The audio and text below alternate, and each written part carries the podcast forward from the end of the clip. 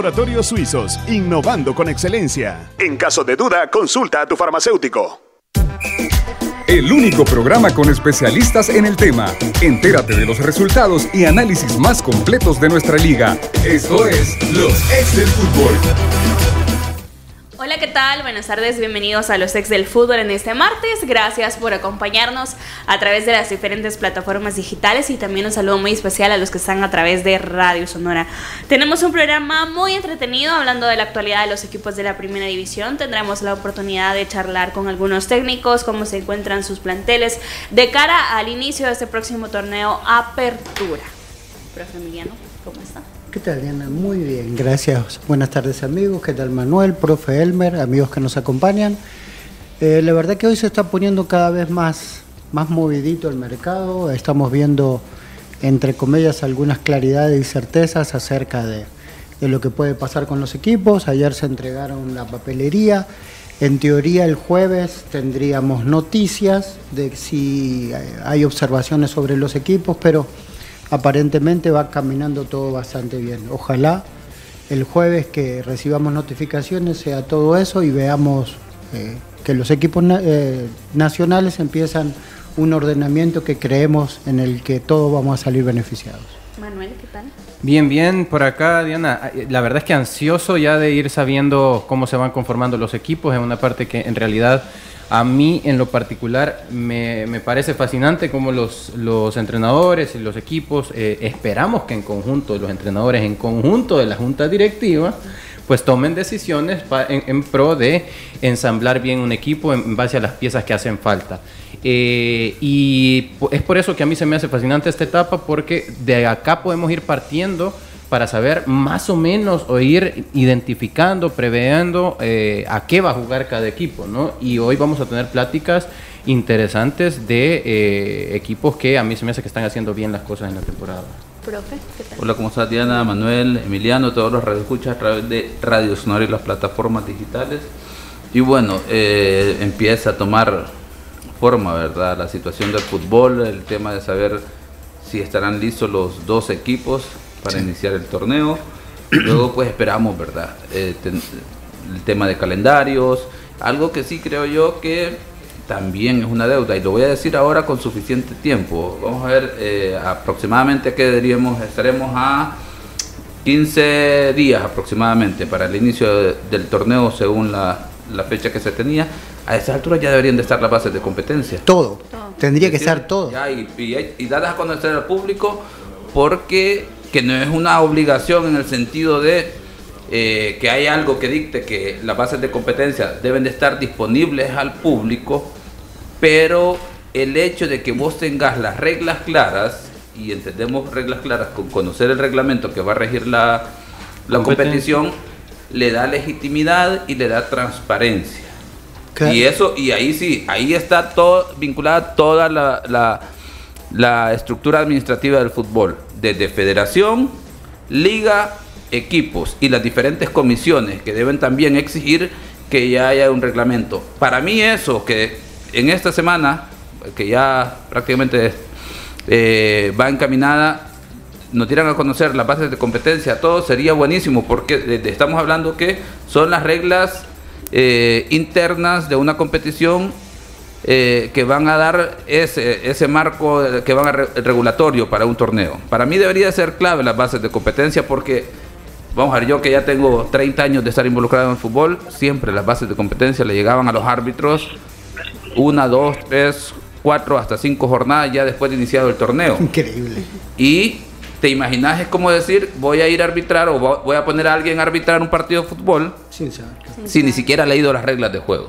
En promedio, tercera jornada, más o menos van recibiendo las... Eh... Sí, ahora, que me digan, no, pero es que las bases de competencia establecen que eh, cuando no se hayan aprobado las bases de competencia del torneo eh, en vigencia, se aplicarán la las anteriores. Pero es que eso ya no es orden, puede estar. Ya hablaremos de, de cuestiones, exacto, hablar, eh, hablaremos de excepciones, que podrán haber excepciones, como por ejemplo hemos tenido en los últimos años situaciones eh, fuera de lo normal que, te, que podrías decir en ese contexto pueden aplicar, pero en un torneo en el que hubo una pausa de casi tres meses en el que se supone que están ordenando las cosas, ahora era cuando, por ejemplo. Esperemos, es, es buena semana esta. Vamos a dar inicio al programa hablando con el técnico del Benjamín de la Primera División del Fuerte San Francisco, el profesor Pablo Quiñones. Profe Pablo, bienvenido a los ex del fútbol. ¿Cómo está? Le saluda Diana. Hola Diana, buen día, ¿cómo estás? Eh, un gusto, un gusto saludarlos a todos ahí en el, en el estudio y, y bueno, aquí a las órdenes. Gracias, profe Pablo. Eh, el gusto es de nosotros poder tenerlo a usted, un técnico con mucha experiencia. Eh, por cierto, tuve la oportunidad de ver al equipo el fin de semana frente a Platense.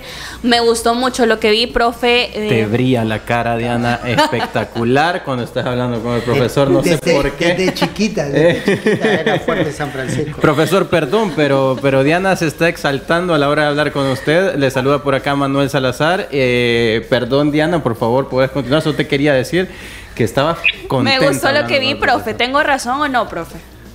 Eh, no sé lo que viste, pero si te pone contenta me alegro mucho. Este, y ahí a los compañeros del estudio que no corten la sonrisa a una mujer, porque creo que es una de las cosas más lindas que hay. Así que, Perdón, eh, que profesor. no celoso decirle.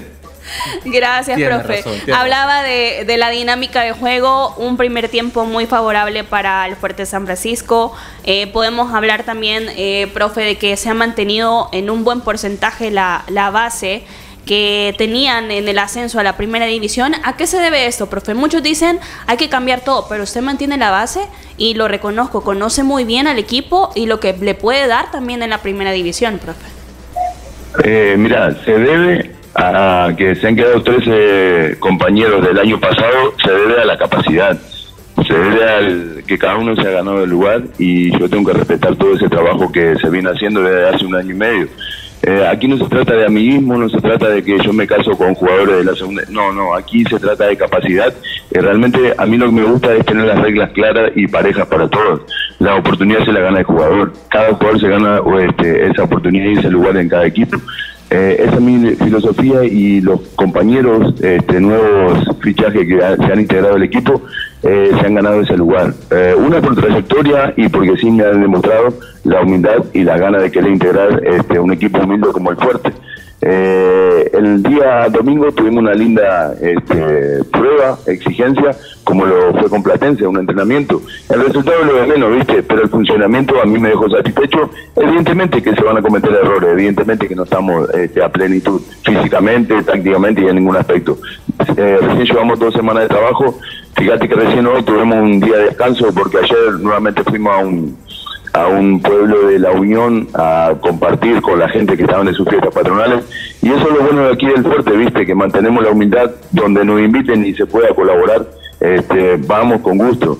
Eh, hoy se le dio descanso a los jugadores y mañana ya volvemos. Jueves vamos nuevamente a la playa y ahí le seguimos dando porque, mira, te digo la verdad, estamos motivadísimos, tenemos una gran ilusión y tenemos una gran responsabilidad encima, como es defender los colores del fuerte y queremos que eh, la gente de aquí de Morazán esperó más de 30 años para ver a su equipo en primera y nosotros queremos este, realmente dejarlo por mucho tiempo más en, en la primera división.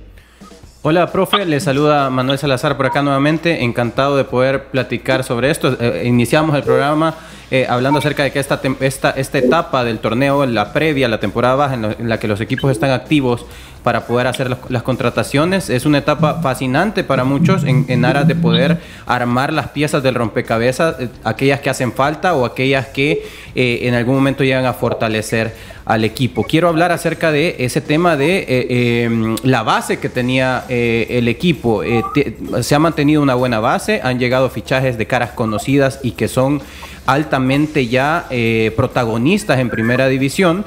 Y pues quiero hablar sobre eso, qué tanto estas altas que ha tenido el equipo llegan como para reforzar una idea táctica con línea de cuatro, por ejemplo, que se, que, que se vio el, fin de semana, eh, si se mantiene la misma idea táctica que, se mantenía en segunda división o si estas modificaciones eh, son un, un- un- un punto de partida como para poder formar una línea táctica, un dibujo táctico distinto en algún momento dependiendo de, lo que los partidos vayan dictando. Eh, mira, la, la idea se mantiene, ¿viste? La idea, el parado lo podemos variar. Eh, el parado de inicial lo podemos variar, jugar con línea de 4, con línea de 3, con línea de 5. Eso me lo permite eh, la- las virtudes de, de los jugadores que integran el plantel. Eh, podemos jugar con un contención, con dos contenciones, con un mixto, podemos podemos variar, podemos jugar con 4-2-3-1, podemos jugar con un punta, con dos puntas, pero nosotros somos un equipo que depende no depende de nuestra formación inicial, depende de los movimientos que hagamos, tanto en ataque como en defensa. Nosotros siempre apostamos a atacar y siempre mínimo cinco jugadores que te llegan al ataque y siempre tenemos un rombo defensivo que nos paramos bien. Entonces, eh, todas esas virtudes me lo permiten este, las características de los jugadores que integran el plantel. Lo hice en reserva en segunda división y pienso hacer lo mismo en primera, ¿viste? Entonces, todos los jugadores que se han integrado son este, de mucho valor por su trayectoria, por su experiencia, este, y creo que en las posiciones que hemos necesitado, eh, eh, los dirigentes han hecho su trabajo y han traído los jugadores eh, que, que necesitábamos. Tenemos, por suerte, en defensa y en, y en la zona media tenemos dos jugadores por posición y dos jugadores por posición con muy buenas características. Tenemos tres arqueros jóvenes con mucha proyección, entonces eh, creo que tenemos un equipo bastante balanceado, ¿viste? Eh, con jugadores de experiencia, como jugadores novatos que algunos van a debutar en primera división. Pero eso es lo lindo también y eso es lo lindo de que existe esa motivación, esa ese deseo y esa ese, ¿cómo te puedo ese juego interno, a ver, bueno, ¿qué pasa? A ver cómo es debutar en primera. Bueno, aquí por suerte vamos a tener a muchos muchachos que, que lo van a hacer por primera vez, entrar a, eh, a un Cucatlán, entrar a un, eh, estadio quiteño, ir a Metapán por primera vez. Mirá, eh, nosotros estamos motivadísimos al 100% y, y creo que es, contagioso, ¿viste? De mi parte motivado y de, lo, de los muchachos, los jugadores también estamos motivadísimos. Y otra cosa, ¿sabes qué es lo bueno también? Que aquí la gente de Morazán está muy muy motivada y muy enchufada con el equipo también. Entonces creo que tenemos un conjunto muy lindo de, cuerpo técnico, jugadores, dirigentes, hinchada, que, que estamos este, todos felices de, de, ver a un fuerte San Francisco en, en primera división después de tanto tiempo. Ok, profe, eh, eh, hablemos de eso, hablemos acerca de eh, el entorno que está viviendo el equipo. Es un entorno muy saludable en donde conecta el equipo, el cuerpo técnico, la afición. Eh, en ese sentido, yo considero, yo siempre he, he pensado que eh, existen los equipos grandes por historia y existen los equipos que también son poderosos, ¿no? Y pareciera ser que eh, Fuerte San Francisco, aparte de tener una historia probablemente lejana a la actual, pero que sí hay una historia, eh, llega a primera división eh, con mucho poder, con mucha fuerza, tal cual el nombre, y que llega, no, llega a intentar ser protagonista. Quiero preguntarle sobre eso. ¿Asume eh, el Fuerte San Francisco ese nivel o ese, ese, ese sustantivo de pro posible protagonista en primera división, sabiendo que el entorno lo está cuerpando también? Eh, mira, te voy a ser sincero, tal vez es un poquito prematuro hablar de protagonismo. Okay. Lo que sí te voy a decir es que nosotros vamos a salir eh, cada partido a jugar de la misma forma. Sea de local o visitante, queremos salir a jugar. ¿Viste? Si un equipo te va a ganar, perfecto, pero vos tenés que irte satisfecho a tu casa porque hiciste lo, o intentaste hacer lo mejor posible a jugar y a intentar ganar. Eh, si especulás 90 minutos en un partido, evidentemente, y creo que tenés más chance de perder que de, que de otra cosa. Entonces, si vos por lo menos intentás jugar, intentás ganar, y no lo haces, bueno, pero por lo menos lo intentaste y te vas satisfecho. Y si vos eh, jugás este, defendiéndote todo el partido, ahí te quedas con esa espinita, pero ¿por qué no ataqué? ¿Y por qué el profe no me dejó atacar? ¿Viste? Entonces, eh, creo que tenemos que darle eh, libertad o cierta libertad al jugador, pero con mucha responsabilidad. Aquí los jugadores tienen libertad para jugar. Eh, un jugador que entra a la cancha sabe bien que entra con libertad, pero con mucha responsabilidad. Que cada uno, yo le pido que haga lo mejor posible en su función. Desde el arquero al delantero, cada uno tiene que hacer y desempeñarse lo mejor posible. Entonces, de eso se trata, ¿viste? Esa confianza, esa seguridad, ese respaldo que tiene que haber. Yo no puedo limitar a un jugador, no, mira, vos de aquí no te me moves, vos de aquí no me, no me pasás la mitad de la cancha. No, para nada, para nada. Sino que tiene que haber esa, esa libertad este, dentro para que el jugador realmente desarrolle todas sus, sus aptitudes que tenga. Entonces, creo que de eso eh, una cosita lleva a la otra, ¿viste? Y ahora yo estaba leyendo una cosa que, eh, bueno, tal vez soy un atrevido a hablar de uno de los mejores técnicos del mundo como Bielsa, pero lo decía como, este, lo decía Aymar, que Bielsa para él fue uno de los mejores técnicos, aunque no haya salido campeón con él pero Bielsa le da esa responsabilidad y ¿sabes qué? Decía que lo más lindo es cuando el jugador realmente, y un técnico se hace ganador cuando el jugador le cree la idea. Yo ni, ni pero ni por asomo me voy a comparar con, con un monstruo del fútbol como Bielsa, pero sí me gusta eso, ¿viste? Que el jugador me crea. Porque yo no le voy a decir una locura, no le voy a decir anda a la guerra con un tenedor, no, sino que con las herramientas que se entrenan la semana, tratar de hacer lo mejor posible. Y creo que eso, este, la idea esa se ha captado y por suerte un buen resultado nos ha dado aquí en el fuerte. Eh, ¿Para qué está el fuerte? Vos me decías protagonismo. Ojalá que sí, ojalá que sí, porque de eso se trata, ¿verdad? De, conformar un buen plantel como lo tenemos. Y bueno, y ahí vamos a dar, a dar pelea. Eh, con el transcurso del campeonato vamos a ver para qué está. Eh, si querés, al finalizar la primera rueda podemos hacer un balance y bueno, ahí me, me puedes decir, bueno, profe, ¿y el fuerte para qué estuvo? Bueno, en esta primera rueda el fuerte estuvo para esto. Eh, medianía tabla, primeros lugares, últimos lugares, pero ahora es un poco prematuro y no quiero, no quiero, ¿cómo te puedo decir? Este, ni tirar cohetes ahora porque hemos ganado un partido amistoso, ni tampoco me quiero achicar. Simplemente eh, el tiempo dirá y nosotros aquí, este, humildemente y callados, estamos trabajando con nuestro laboratorio aquí en el, en el Correcaminos, que alguna locurita hacemos, pero todo es con mucho amor hacia el equipo. ¿Qué tal? Buenas tardes, profe Quiñones. Le habla y le saluda Emiliano Pedroso, agradeciendo otra vez el contacto. Eh, recordemos que lamentablemente tocó la vez de la llamada, fue el día que nos salió todo mal en, en, bueno, en el programa y tuvimos que cortarlo, pero agradecemos otra vez siempre la disposición.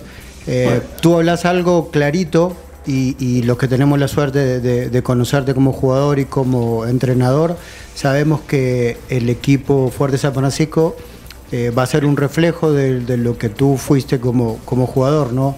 Un jugador ordenado en la media cancha, siempre alguien que, que trató de, mantener al equipo eh, eso, ¿no? Acuerpado, trabajador. Entonces, e, eso es algo de lo que estamos viendo y no lo, no lo vimos solo en los últimos, o el último año y medio en Fuerte en San Francisco, sino que también tu, experiencia en primera y con reserva. Eh, lo bueno de, ese aspecto, ¿no? la ilusión de los chicos que van a jugar por primera vez en primera y después la ilusión con los refuerzos que acaban de llegar. Acaban de llegar jugadores con experiencia en selección nacional, tenés un jugador que ha jugado un mundial juvenil. Entonces, lo que tú hablas eh, de estos jugadores, ¿no? La humildad a la hora de trabajar y el compromiso que tienen con Fuerte San Francisco.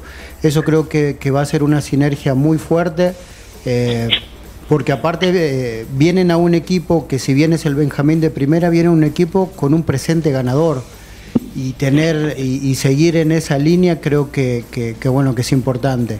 Siempre el nivel ¿no? del jugador individual eh, y la competencia interna hacen que se eleve eh, el nivel colectivo y eso creo que es la fortaleza más grande que tiene Fuerte San Francisco hoy. Hola Emi, ¿cómo andás? Eh, buenas tardes. Sí, mira, este, bueno, todas tus palabras creo que las vamos a resumir con, con esas y hay una fundamental que es el orden. Viste, nosotros desde hace tiempo eh, manejamos una palabra clave internamente y eso nos mantiene el orden como equipo.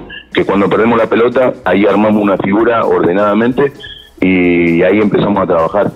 Eh, se han integrado eh, jugadores con mucho trayectoria, renombre, que han jugado en, selecciones, pero a la hora que entra en la cancha eso se olvida, no entras con el tuyo a la cancha, ¿viste? Ahí son 11 contra 11 y una camiseta puesta. Entonces, lo único que toca es trabajar. Ahí no entra fulanito de tal, Pedro Pérez, no, no, ahí entran 11 tipos que tienen la camiseta del fuerte y ahí esos 11 tienen que trabajar en pos de la victoria, en pos de un resultado. Y lo hacen todo el mundo, ¿viste? Con humildad, con sacrificio y ahí es todo parejo. Y el que no funcione, bueno, ahí hay otro sustituto que lo que tiene que entrar a cumplir esa función. Este, y, de eso se trata, ¿viste? Y de eso se trata la ley pareja que existe para jugar, de titular, de suplente, o si no, hacer las cosas bien o no le pones de toda gana, vas, a estar sentado en la tribuna. Eh, eso es lo que me gusta de, de, todos los equipos que trato, que mantengan un orden, que se sacrifiquen por sí mismos, por el compañero y en definitiva por el equipo. Porque a la larga, mira, Emi, este, todos, eh, todos ganamos, todo está el otro resultado negativo, que ni me gusta mencionarlo, pero este, te digo la verdad, aquí los muchachos que han, se han integrado, eh, como te dije anteriormente, con mucha trayectoria, pero a la hora de entrenar, este, todo el mundo callado la boca y tirando para adelante, y eso es una linda característica que tiene la gente aquí de Oriente, ¿viste? Que es eh, sacrificada, y te hablo más que nada de lo que me ha transcurrido hasta en segunda división.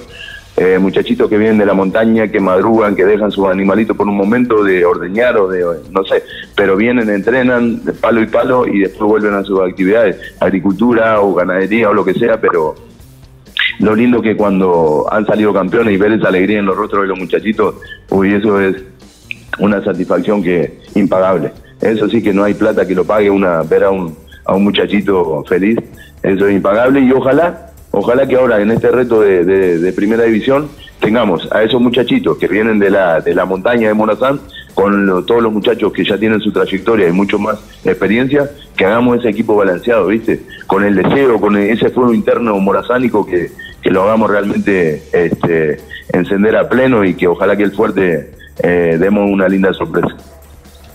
Hola Pablo, un gusto, te, eh, te saluda Elmer Bonilla. Y bueno... Hola profe, eh, buenas tardes. creo que, la idea con la que Pablo Quiñones eh, está afrontando este proyecto de Fuerte San Francisco, a todos nuestros radioescuchas, a, a los que nos sintonizan a través de las diferentes plataformas, creo que le han quedado claras. A, mí me llama la atención porque creo que tenés claras las ideas y una convicción fuerte de que vas a, aspirar a tener un buen rendimiento eh, del equipo eh, como decías, este, al menos a, mí en el tema de discurso creo que me convence la idea de Pablo de que si yo fuese ahí parte del equipo, creo que a, por eh, el proyecto, de todo lo que está desarrollando. Ahora, en ese contexto y vos que ya transitaste por la segunda división, también por la primera división, las categorías de formación, ¿cuál es el mayor reto en este momento? ¿Qué es lo que más te preocupa? Si hay algo que te preocupa de este grupo de Fuerte en San Francisco, sabiendo a lo que se va a enfrentar eh, en primera división, ¿qué es lo que le hace falta? ¿Qué es lo que hay que trabajar? Eh, ¿Cuáles son las urgencias en este momento en ese sentido desde el aspecto deportivo? Y tal vez algo que no tengo claro, ¿cuál será la sede del equipo eh, en Morazán? Eh, profe, muchas gracias a usted que es mi asesor este, legal en el aspecto de regla de juego, que ahí vía Twitter, pero siempre a veces que lo ando molestando y le agradezco muchísimo, porque también este, me gusta estar bien preparado en, en aspectos legales de regla de juego. Este, profe, mire, eh, vamos a empezar por lo último. Nuestra sede va a ser el Correcamino, este, un estadio que está estaba diseñado para, para ser, si no es el tercero del país, este, lamentablemente no se lo dejó terminar, pero tenemos un muy lindo estadio con comodidades, se ve el partido bien de todos lados. Eh, con respecto al otro tema, ¿qué me preocupa? Eh, profe, realmente, eh, más que preocupar, nos estamos ocupando de, de, entrenar muy bien, de dejar todo claro la idea de juego para los jugadores y al jugador que le toque entrar, de que sepa desempeñar muy bien su función con las libertades evidentemente tiene que tener un jugador, pero con la responsabilidad de saber qué movimiento hacer cuando tenemos pelota y cuando no. ¿Qué hacer cuando estamos atacando por derecha? ¿Qué hace el volante eh, del lado opuesto? Cuando no tenemos pelota, ¿cómo retrocedemos? Eh, eso es lo que nos estamos ocupando este, del equipo. Se facilita mucho, profe, todo el trabajo cuando integran plantel con jugadores de, experiencia. Entonces se le dice cierto movimiento y el jugador ya sabe lo que tiene que hacer. Por ejemplo, cuando usted hace una, prepara una jugada de acción de balón parado, este, usted, mire, hacemos esta jugada así, allá, ah, sí, profe, este ya lo hicimos en tal lado, entonces eso facilita el trabajo. En cambio, cuando usted agarra un equipo nuevo totalmente y no lo desconoce, eh, ahí es donde se complica más. Pero con la base que tenemos del año pasado, con 13 jugadores más, los jugadores de experiencia que se han sumado, profe, las herramientas humanas que tenemos creo que está facilitando muchísimo el trabajo. Eh, y todo así, nos estamos dando por ahí, no sé si lujo o qué, pero tenemos solamente un extranjero que integra el plantel. Se está buscando evidentemente alguno más, pero con lo que he visto en estos partidos, ¿verdad? Hicimos tres partidos amistosos, con lo que he visto, con el funcionamiento, con el poco trabajo que tenemos encima, eh, yo estoy muy satisfecho con, al menos hasta el día de hoy, ¿verdad? Este, estoy muy satisfecho con el rendimiento de cada uno de los jugadores. Y en la otra parte, que ya corresponde a los profes de físico como de arqueros, y cuando vamos a trabajar, ya sea en la playa o en el campo, este, veo que es palo y palo y nadie protesta, todo callado en la boca y siempre tirando por adelante. Y eso realmente eh, da gusto y este, da orgullo ver a, muchachos que realmente, humildemente, están eh, trabajando por un, por algo bueno, ¿verdad? Porque queremos estar bien físicamente, preparados bien físicamente para este, correr los 90 minutos. Profe, gracias por tomar la llamada a los ex del fútbol y por supuesto más adelante esperamos tenerlo aquí en el programa. Ya se han llamado, si puede también venir a visitarnos. No, Diana, no, a las zonas de siempre, siempre es un gusto hablar de fútbol. Creo que eh, tanto ustedes como los que nos gusta el fútbol, una hora de programa o, o el tiempo no alcanza porque 24/7 estamos hablando de fútbol, así que eh, siempre a las órdenes y con mucho gusto para atender cualquier inquietud que tengas. Y siempre a las órdenes. Gracias. Era el profesor Pablo Quiñones, el técnico del Fuerte San Francisco, el Benjamín de la Primera División. Por cierto, eh, este fin de semana, el domingo, si no me equivoco, en el Correcaminos, amistoso frente al cuadro de Luis Ángel Firpo. Uh, y la mirada Manuel así como, epa. eh, ¿Oíste, con Luis no? Ángel Firpo, ah, ¿Oíste No, el pero es que, es que así, ¿ves? Ah, Eh, to- olé. toma. Ah. Ole. Buena, Bueno. buena, buena plática. Sí, La muy buena. que tiene, Me- tiene la verdad bien que claro las todo, ideas. Las ideas, eh, está contento con el grupo, con el grupo que tenía y con, el, y con los que se le han agregado. Me pone muy contento. eh, Pablo es un trabajador eh, y es un tipazo. Es un tipazo y es, eh, es- a uno le pone contento que a ese tipo de gente le vaya bien. Ojalá que, que bueno, que cuando termine la primera rueda y volvamos a hacer eh, Un balance. un balance sea siempre con una sonrisa. Igual lo, lo vamos a ver con la misma claridad, igual porque él obviamente sabe que, que- que la moneda puede caer para los dos lados. Pero como dice él, el trabajo no se negocia, así que, que me alegro mucho, eh, seguramente le va a ir bien al equipo. No sé si... si, si Si le alcance para ganar el fin de semana, por ejemplo. No, epa, se picó. se El- picó. la vuelta, la Yo no vuelta. he dicho nada. Bueno, No, pero- no, la- habla por sí la- no, no necesitaba hablar, ¿verdad? para todos los que están en radio, pues tendrían que te- vayan a la más tarde a ver la, la grabación ahí en tu YouTube de la mirada que le hizo Diana a Manuel cuando le dijo Fuerte San Francisco enfre- enfrenta a. Luis Ángel Firmo. Y no sin antes no dejar pasar la oportunidad para decir que usted hizo un acento. eh, usted lo llevó a la pues, enésima, español, hombre. a la enésima potencia. Con, Ole. Olé. Vamos a hacer una pausa mejor, mire, para evitar cualquier tipo de No, situación. No, no, no. Lo cierto es que- Ahorita te está finteando ya No, porque no, no. Sí, ya, ya, ya está Quien generó esta Se- situación. se picó. No, pero en realidad sí es un equipo que está haciendo bien las cosas. Es, es un equipo que eh, es- pareciera ser que tiene la idea muy bien institucionalizada. Hay una estructura, eh, hay desde las instalaciones en las que juega el equipo, eh, son instalaciones buenas, tiene todo eh, perfectamente en orden. Y eh, aparte de eso, eh, la cuando, cuando tú cerras el círculo de las instalaciones, que viene sólido desde, desde abajo, desde segunda división, que llegan muy buenos jugadores al equipo y, y cerrás la idea con un entrenador que te habla así de claro. Pues pareciera ser, a ver, la moneda puede caer para cualquiera Sí, de los la dos moneda lados, puede caer para pero lo que sí es que no puedes más que desearle buena suerte a un equipo como Fuerte en San Francisco. Vamos a hacer una pausa, al regresar vamos a hablar también de más equipos de la primera división. Y de los amistosos, y de los y de amistosos. los amistosos. Vamos a tirar Ole. fichita. Ya regresamos. Los ex del fútbol. Regresamos. Señores, no le quiten años a su vida, pónganle vida a los años con Geriasil. Geriasil H7, multivitamínico con minerales y ginseng. Geriasil te da vida, te mantiene activo y te hace sentir de 20. Y aunque no tengas 40, Geriasil también es para ti. Pónganle vida a los años con Geriasil. Geriasil, una cápsula al día es vitalidad. Laboratorios Suizos, innovando con excelencia. En caso de duda, consulta a tu farmacéutico. Walter Scott, el experto en el cabello del hombre. Todo hombre merece verse bien y más joven. Walter Scott, el tinte diseñado para hombres que buscamos una apariencia natural en nuestra barba y cabello. Un tinte de fácil aplicación que cubre las canas en 5 minutos. Walter Scott, también en crema fijadora y shampoo para platinar las canas. Walter Scott, el experto en el cabello del hombre. Laboratorios Suizos, innovando con excelencia. Continuamos con los ex del fútbol. Continuamos con más de los ex del fútbol. Que el cansancio y el desgaste de la vida no te impida vivir momentos inolvidables. Recupera tu vitalidad con Geriasil. Geriasil H7 te da vida, te mantiene activo y te hace sentir de 20. Póngale vida a sus años con Geriasil, calidad de laboratorios suizos. Y ayer eh, hubo una noticia de parte de Jocoro. Yo quiero que me den su punto de vista. eh, si la ven favorable, no favorable, qué les parece. Toda esta situación en cuanto a la Copa Centroamericana que va a disputar eh, el cuadro cuadro de Jocoro. A, través de las redes sociales ha confirmado que tendrá entrada gratis para la afición jocoreña. Señor productor, no sé si podemos compartir también la publicación. Eh, dice de la siguiente manera, entrada gratis para la afición de Jocoro en nombre de nuestra junta directiva dirigida por el presidente Leonel Hernández.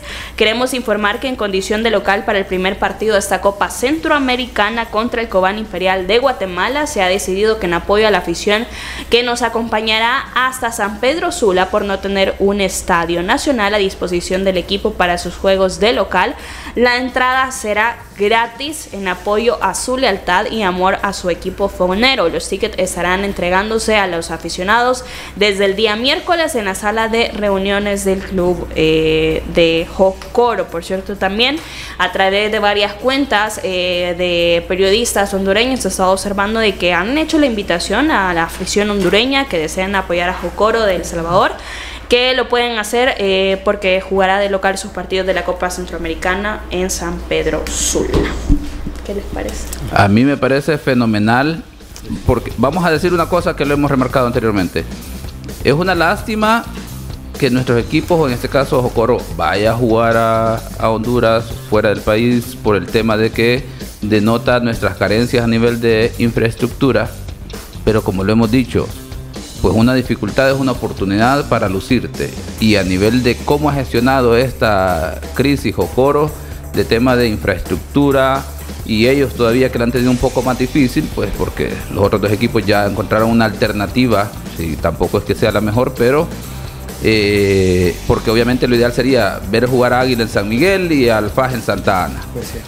Eh, pero a pesar de eso, Jocoro creo que ha sido eh, eh, creativo. No sé si únicamente va a través de, de- del presidente, el ingeniero Leonel Hernández o el equipo de trabajo.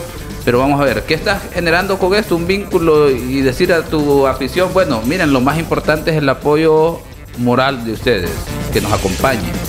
Y bueno, porque a pesar de que aprovecharía que le acompañen un número determinado de aficionados, un dinero que seguro, pues el dinero nunca cae mal en este sentido, pero el equipo dice, bueno, está bien, vamos a sacrificar ese, ese porcentaje de, de- de ingreso de taquilla que puede ser mínimo o puede ser considerable en retribución de nuestra afición, que, que sea, quizás no es la más grande, pero ese gesto me parece que va más allá del modelo de cómo han trabajado los equipos aquí, que no dejan ninguna oportunidad para sacar un dólar de la bolsa del aficionado. Y el Jocoro dice, miren, Ese es el Ey. primer punto. Hay, hay equipos con una gran afición que, o sea, el, último ejemplo, digamos, ¿no? Con las situaciones que ha tenido Luis Ángel Firpo y la gente te llena los estadios, ¿no? Sí. Por poner uno de los ejemplos, que, que fue tal vez uno de, los- de los más golpeados en el último tiempo. Pero nunca, nunca, nunca, nunca eh, le, les- le dieron una entrada gratis, aplaudiendo la fidelidad de ellos. Y, y te pongo el ejemplo de Firpo, pero eso eh, pasa con Alianza, ¿no? Pasó con Alianza, pasó con Águila, con el mismo FAS, que vino con, supuestamente lo compró gente súper millonaria y en ningún partido le metió ninguna promoción. Y fueron los que más llenaron el estadio. Y, y- y si, o sea, digamos, si hoy tiene un soporte económico, tendría que, Es que a, esa fidelidad aplaudir. Está bien, no querés perder plata, bueno, entonces le dejás la entrada gratis a la gente y hacer 2.000, 3.000 banderas para darle color. Y esas banderas sí se las vende a un dólar o a dos.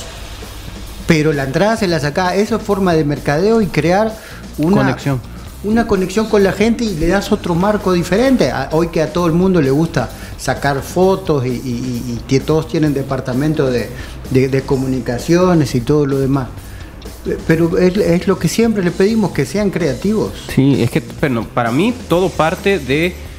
Ayer hablábamos acerca de una planificación de sanear financieramente a un equipo. Y cuando tuvimos la última mala noticia de Jocoro acerca de, un de, de- de- de que sus finanzas están mal, No. yo no recuerdo haber tenido una noticia. No, no, solo, solo el presidente dijo que, que el- en, en un momento tal vez, eh, después de la planificación que tenían para ese torneo, probablemente se les podía hacer difícil volver al siguiente, ¿no? Que, había perdido un poco de apoyo, pero él nunca dijo que Pero estaba es- en bancarrota ni nada por el Exactamente. estilo. Es un equipo que partiendo de su planificación financiera sana, en donde su planilla está asegurada por otros temas, no necesariamente porque, porque eh, tiene que ver con eh, ingresos de taquilla, que por lo general hemos aproximado que cada equipo, su, un promedio de, de, su planilla representa el 40% en taquilla, ¿no? La taquilla representa el 40% de su planilla, por lo general en promedio en primera división. En esta copa, eh, y utilizando los fondos eh, de subsidio que pueda tener para la Copa Centroamericana, pues sabe que eh, su planilla en todo caso no depende del ingreso de los aficionados y prefiere en este momento conectar con la afición para que después, cuando juegue como local en la liga local, pues entonces esta afición está agradecida y ahí sí va a ir y va a llenar los graderíos. Entonces es sacrificar algo, pero partiendo de que tener finanzas sanas. Si Jocoro estuviera en una mala situación, no podría en algún momento eh, regalar en algún momento eh, la, entrada, ¿no? Eh, pero hay equipos que, como bien dice el profe, que no, no se les cae algo de una mano ni, ni de la otra, porque al final depende cada centavo de cómo ir sumando y sumando para los fondos para completar para la planilla, para el cierre de mes. Y esto de todo es eh, todo parte de una planificación en donde tu planilla sea sana en base a los recursos que tiene tu equipo. Y Jocoro parece ser que esa labor la ha hecho bien. Eh, por eso hablaba yo ayer acerca de lo que Firpo podría estar haciendo, ¿no? En este sentido, también pareciera ser que todo, que esta nueva base de contratos, etcétera, etcétera, está obligando a los equipos a llevarlos a una planeación financiera que, eh, en la que priorizan la sanidad de sus arcas. Sí, definitivamente, insisto, eh, Jocoro nos ha dado muestra de que está planificando la parte financiera desde el inicio del torneo. Por ejemplo, en aquel torneo, si recuerdan que salió el comunicado en decir, para el siguiente torneo, ¿verdad? Necesitamos o queremos que haya un involucramiento de otros actores para poder darle sostenibilidad al proyecto y que nos lo aclaró en su momento el presidente, no estaba diciendo estamos en problemas financieros en este momento, sino que lo que estaban diciendo es, miren, nosotros ya revisamos nuestras finanzas y si el equipo lo queremos hacer crecer y, generar sostenibilidad, pues necesitamos otros patrocinadores o otros inversores, otros interesados en que nos puedan ayudar en la parte financiera. Es que así debería de ser. Y Jocoro quizás es que a nivel de infraestructura el que mayor eh, dificultad tiene, incluso el tema del aficionado eh, al menos en lo que han mostrado en el apoyo del equipo, no ha sido ese apoyo eh, grande como quisiesen o la misma directiva y como han mostrado aficiones para otro equipo, como el, caso de Firpo, FAS, por ejemplo, que son los que, si retenemos en los últimos dos torneos, los que más han eh, llenado los estadios. esta situación lo que está creando es un vínculo con la afición. Vamos a ver, como decíamos, a mí me parece que Jocoro ya revisó qué es lo que le va a ingresar en términos de eh, lo que proporciona CONCACAF para este torneo y logran salir bien. Y sin decir a la ambición, bueno, ingresemos esto más extra, no, generemos un agradecimiento a la afición. Y qué, qué pasaría con un aficionado de Jocoro, me imagino, si yo fuese allá, estuviera en Morazán, Jocoro Morazán, y me doy cuenta que el equipo está dando entrada gratis para ir a ver el partido en San Pedro Sula pues posiblemente el fin de semana que el equipo juegue en tierra de juego en el torneo local, yo iría a comprar el boleto en apoyo del equipo. Y así es como vas logrando identidad, fidelidad con el equipo, que va más allá de solo ir a ver un partido de fútbol. Esas acciones son las que se deben replicar. Muy bien. Son acciones eh, que hay que tomar en cuenta, como decimos, para lo que se viene en el fútbol de la primera división, pero también eh, quiero que hablemos de términos eh, de fútbol en cuanto a en qué puede beneficiar también que Águila y Club Deportivo FA jueguen sus partidos de la Copa Centroamericana en el Estadio Las Delicias, que ya fue aprobado, como sucede para este torneo eh, regional. ¿En qué puede beneficiar? Es que va a tener más apoyo de su gente. Son dos equipos que están acostumbrados y, parte del combustible que tienen tiene que ver con la gran afición que los respalda. Entonces, al, jugar en, nuestras tierras, eh, va a hacer que la afición vaya. Eh, la gente de, Águila hubo un tiempo, una temporada que jugó aquí en, el Estadio Cuscatlán y la gente lo seguía igual, porque hay mucha gente que viene por trabajo, por, por estudios, se viene a la capital. Y aún el, el- el aficionado normal, como nosotros, que, que tal vez no estamos tan identificados con el equipo migueleño, va a ir igual a apoyarlo porque es un equipo salvadoreño. Entonces creo que en ese aspecto seguramente vamos a ver eh, gradas bastante concurridas. Eh, después, lo de la cancha sintética, creo que eh, es para los dos equipos iguales. En el campeonato igual tienen que venir a, o tuvieron que venir a jugar a las delicias y cuando uno va a jugar en los estadios afuera, sobre todo en Estados Unidos, es similar la grama natural, pero en la forma en la que está cortada es similar a la velocidad que tiene. Entonces, creo que si vos querés proyectar a tu equipo en forma eh, internacional, eh, no deberían tener ningún problema. Siempre es mejor jugar en tu cancha, en, en la que entrenás normalmente. Y después un entrenador como Corti obviamente sabe, es una cancha que, que conoce mucho y seguramente todo su conocimiento eh, lo, lo va a poner a, a favor o, o para eh, tratar de dirigir a sus jugadores y dirigir en la forma de juego para aprovechar eh, al máximo posible la cancha sintética de las delicias. Manuel. Sí, son equipos que tienen afición en todo el país eh, y que probablemente, bueno, no probablemente, seguramente es, es, el, es la capital, la segunda sucursal en donde tengan eh, mayor cantidad de afición. Eh, aparte de eso, es un escenario también recién remozado también. Es un- una competencia internacional, el escenario es ideal para que se desarrolle un buen fútbol. De hecho, yo estoy, yo soy partidario de que el mejor fútbol que podemos ver en nuestro país, porque la pelota corre por lo menos de una manera regular, el mejor fútbol que podemos ver es en Santa Tecla, más allá de que no sea lo mejor en algún momento para las rodillas, eh, pero eh, el mejor fútbol que podemos ver es en, las delicias. Eh, y creo que es muy bueno para todos, es una muy buena eh, decisión, principalmente también porque el escenario, repito, el escenario está remozado y es eh, uno de, lo- de- de los legados que nos deja o las herencias que nos deja los Juegos Centroamericanos. No estoy de acuerdo con Manuel. Ok. no, En broma, no, no estoy de acuerdo en el sentido, de- digo así por decir el hecho de que las canchas sintéticas eh, quizás no son, bueno, es que no son mejores que las naturales, ¿verdad? Para, No, no. para jugar, practicar fútbol en todo país, sentido. profesor, Sí, no, de acuerdo, país, sí, en sí, sí. comparación al país. Ya, claro, es, eh, ahora, sí, es que eh, a lo que voy es que eh, decía no estar de acuerdo por molestar, ¿verdad? Definitivamente, Sí. pero, pero sí, eh, Por al final, deporte. por deporte. Eh, el, el Estadio de las Delicias, eso sí, insisto, la- el césped natural, una cancha de césped natural en buenas condiciones es lo mejor. Claro. Lo que creo yo que, que va a pasar en las Delicias es que eh, no puedes esperar sorpresas si llueve o hace calor en términos de las condiciones del, del terreno de juego. No te van a variar mucho. No. Como que puedes decir en el estadio Cucatlán, si cae una tormenta torrencial, algunas veces hemos visto que el terreno queda abnegado y el balón no te rueda normal, como aquel partido de la selección de El Salvador contra Estados Unidos. Si recuerdan que terminó empatado, Sí.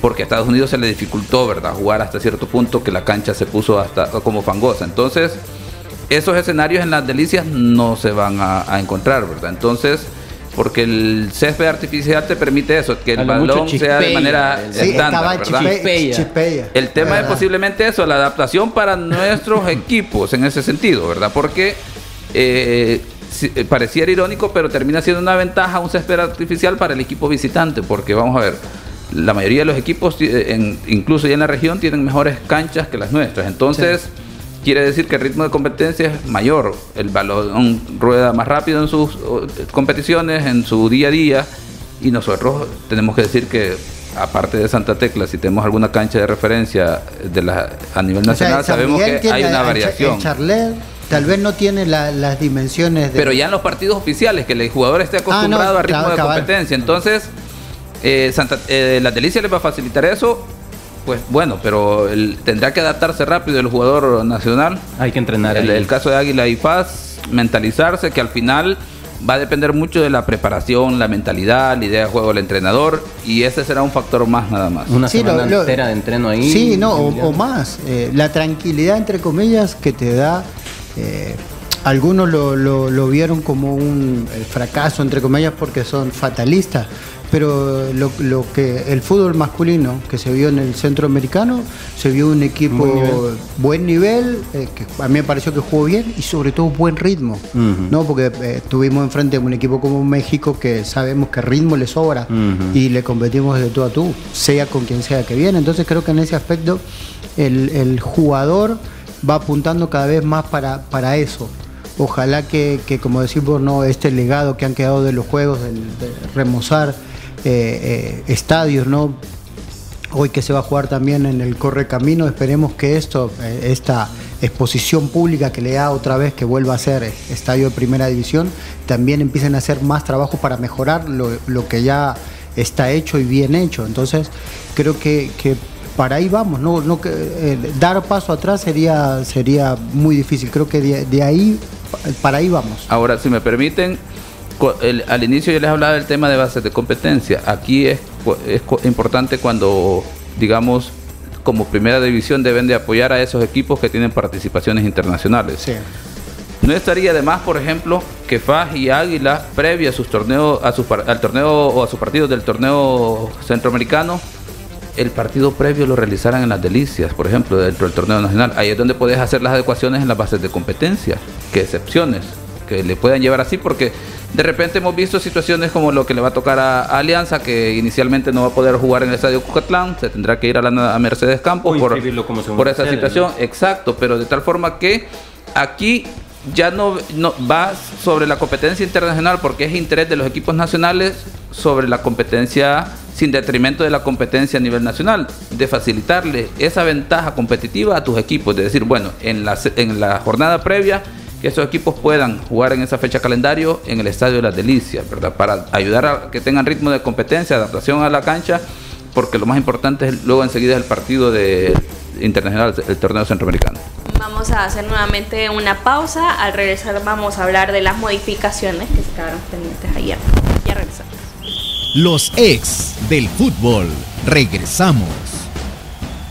Señores, no le quiten años a su vida, pónganle vida a los años con Geriasil. Geriasil H7, multivitamínico con minerales y ginseng. Geriasil te da vida, te mantiene activo y te hace sentir de 20. Y aunque no tengas 40, Geriasil también es para ti. Pónganle vida a los años con Geriasil. Geriasil, una cápsula al día es vitalidad. Laboratorios Suizos, innovando con excelencia. En caso de duda, consulta a tu farmacéutico. Walter Scott, el experto en el cabello del hombre. Todo hombre merece verse bien y más joven. Walter Scott, el tinte diseñado para hombres que buscamos una apariencia natural en nuestra barba y cabello. Un tinte de fácil aplicación que cubre las canas en 5 minutos. Walter Scott, también en crema fijadora y shampoo para platinar las canas. Walter Scott, el experto en el cabello del hombre. Laboratorios Suizos, innovando con excelencia. Señores, años a su vida, pónganle vida a los años con Geriasil. Geriasil H7, multivitamínico con minerales y ginseng. Geriasil te da vida, te mantiene activo y te hace sentir de 20. Y aunque no tengas 40, Geriasil también es para ti. Pónganle vida a los años con Geriasil. Geriasil, una cápsula al día es vitalidad. Laboratorios Suizos, innovando con excelencia. En caso de duda, consulta a tu farmacéutico. Continuamos con los ex del fútbol. Continuamos con más de los ex del fútbol. Ayer hablamos de las modificaciones en las reglas de juego. Eh, se quedaron pendientes unas en las cápsulas arbitrales, profe. Vamos a ver, como buen profesor, voy a hacer preguntas a ver si pusieron atención el día de ayer. De aquí hablamos el día de ayer. Es broma, no se preocupen.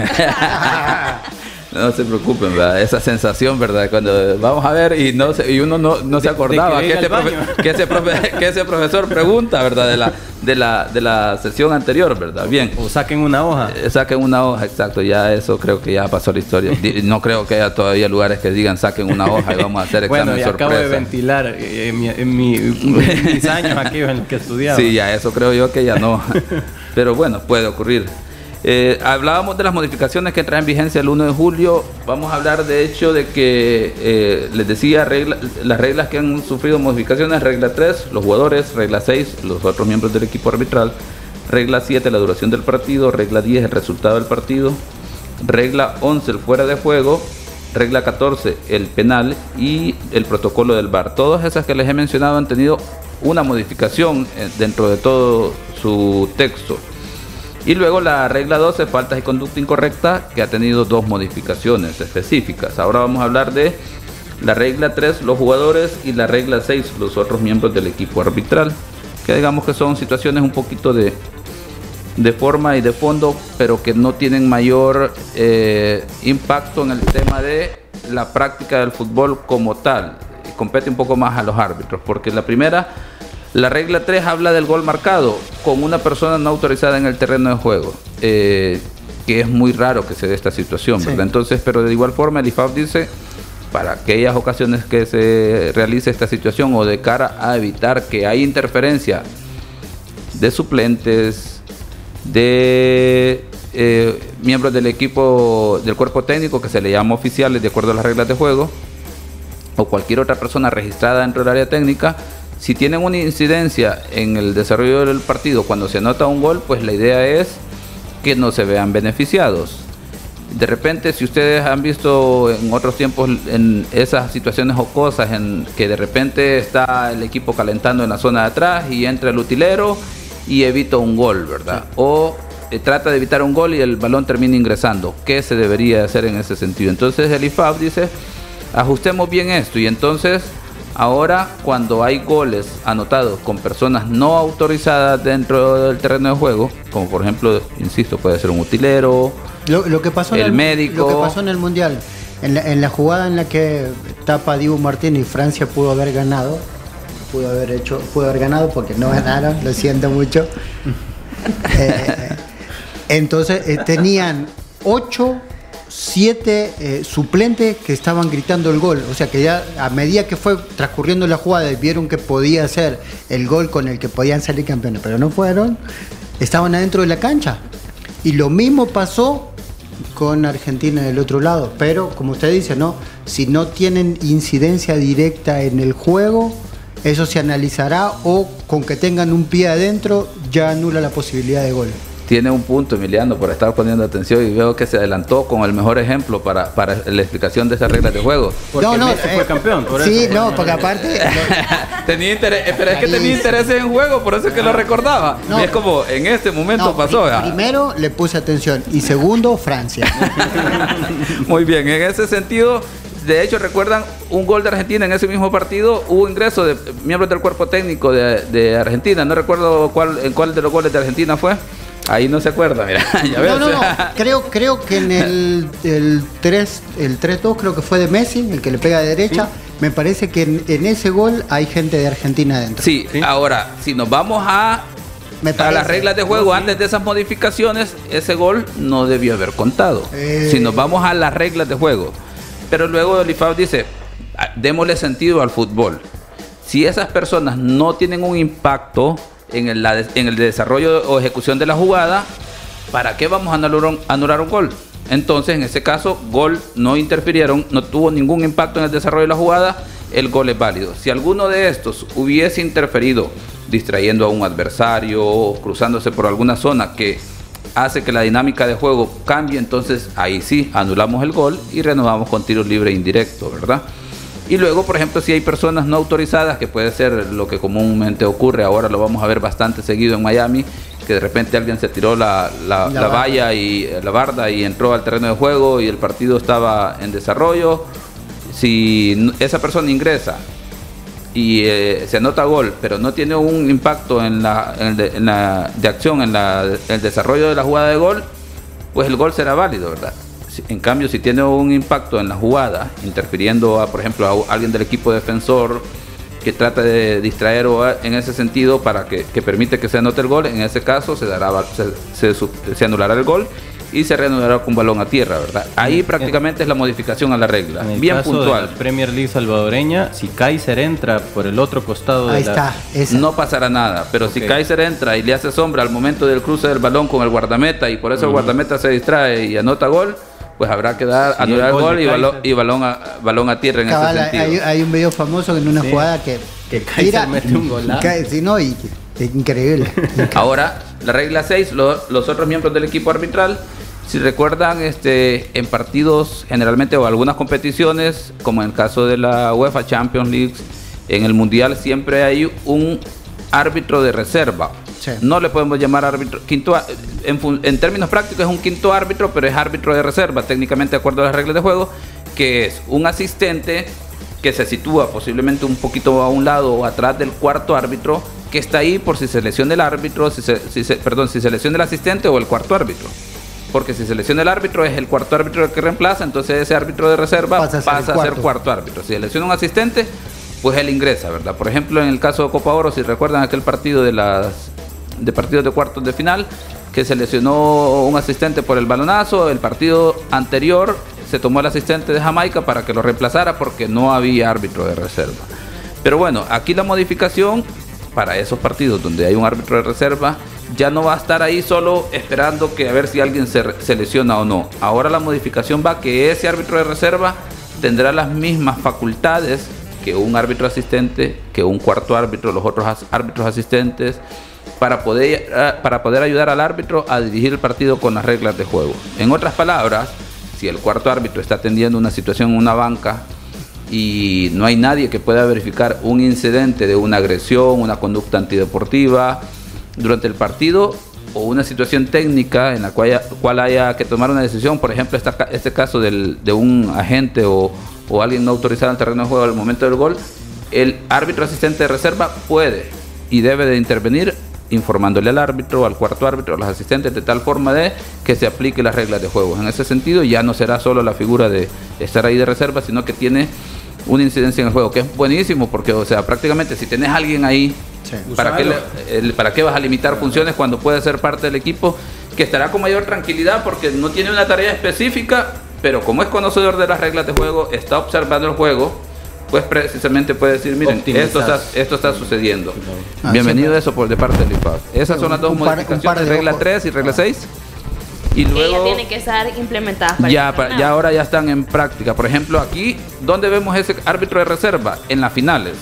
En las finales siempre utilizan un árbitro de reserva, que es un asistente adicional para sustituir a uno de los asistentes o cuarto árbitro. Ahora va a estar ahí, ya no solo como espectador, sino Sino que va a decir, miren, está pasando, exacto, Y ya eso con tendría funciones. que estar explícito en las reglas de juego. Está, de el hecho- reglamento, perdón, el reglamento del torneo local. El- eh, aquí las bases de competencia te dicen bases de competencia. eh, eh, que tomarán en- de aplicación las reglas de juego del IFAB. Entonces ahí automáticamente esa Ah, regla del quinto ah, del árbitro de reserva entra en práctica.